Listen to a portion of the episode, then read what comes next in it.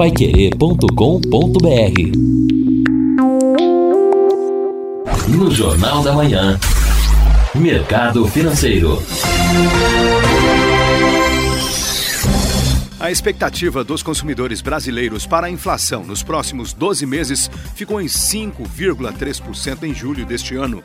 Segundo pesquisa da Fundação Getúlio Vargas, o índice é 0,1 ponto percentual abaixo do registrado em junho, que foi de 5,4%.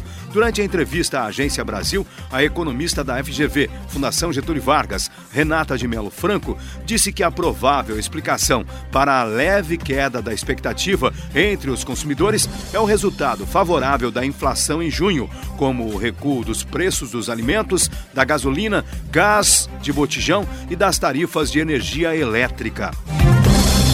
A inflação oficial medida pelo Índice Nacional de Preços ao Consumidor Amplo, IPCA, do IBGE, registrou 3,37% em junho, no acumulado dos últimos 12 meses. O Índice Nacional de Preços ao Consumidor Amplo, 15, o IPCA 15, que mede a prévia da inflação oficial, registrou taxa de 0,09% em julho. É superior ao resultado de junho, que foi de 0,06%. Com os dados divulgados ontem, o IPCA 15 acumulou taxas de inflação de 2,42% no ano e de 3,27% em 12 meses, abaixo do centro da meta de inflação divulgado pelo Banco Central, que foi de 4,25%.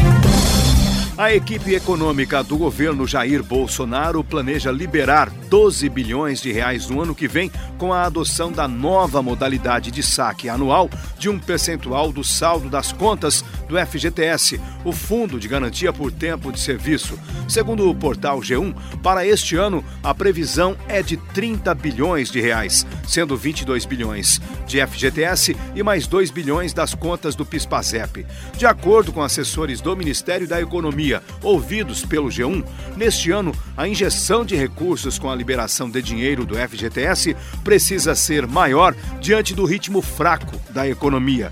Com a medida, o governo espera que o crescimento econômico do país pule das previsões de 0,8% para algo perto de 1%.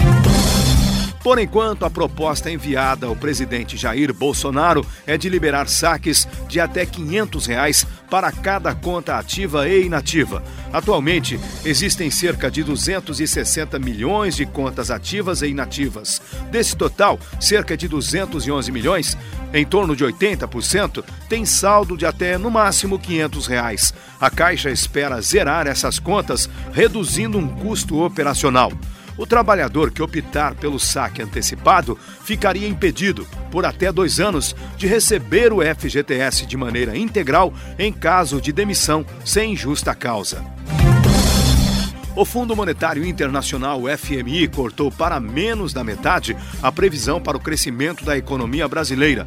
O fundo passou a estimar uma expansão de 0,8% para o PIB, o produto interno bruto do país. Em abril, a expectativa do FMI era de 2,1%. Com esse corte, o Fundo Monetário Internacional está mais pessimista com a economia do país.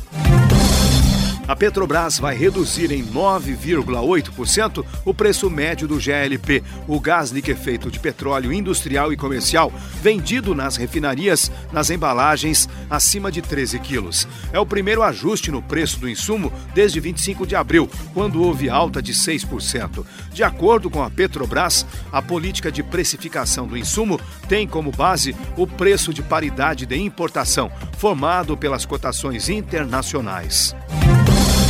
E o dólar fechou em alta nesta terça-feira. O mercado aguarda decisões sobre as taxas de juros em diversos mercados mundiais, como a do Banco Central Europeu.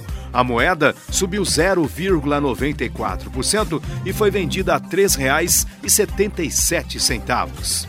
No Jornal da Manhã, Mercado Financeiro.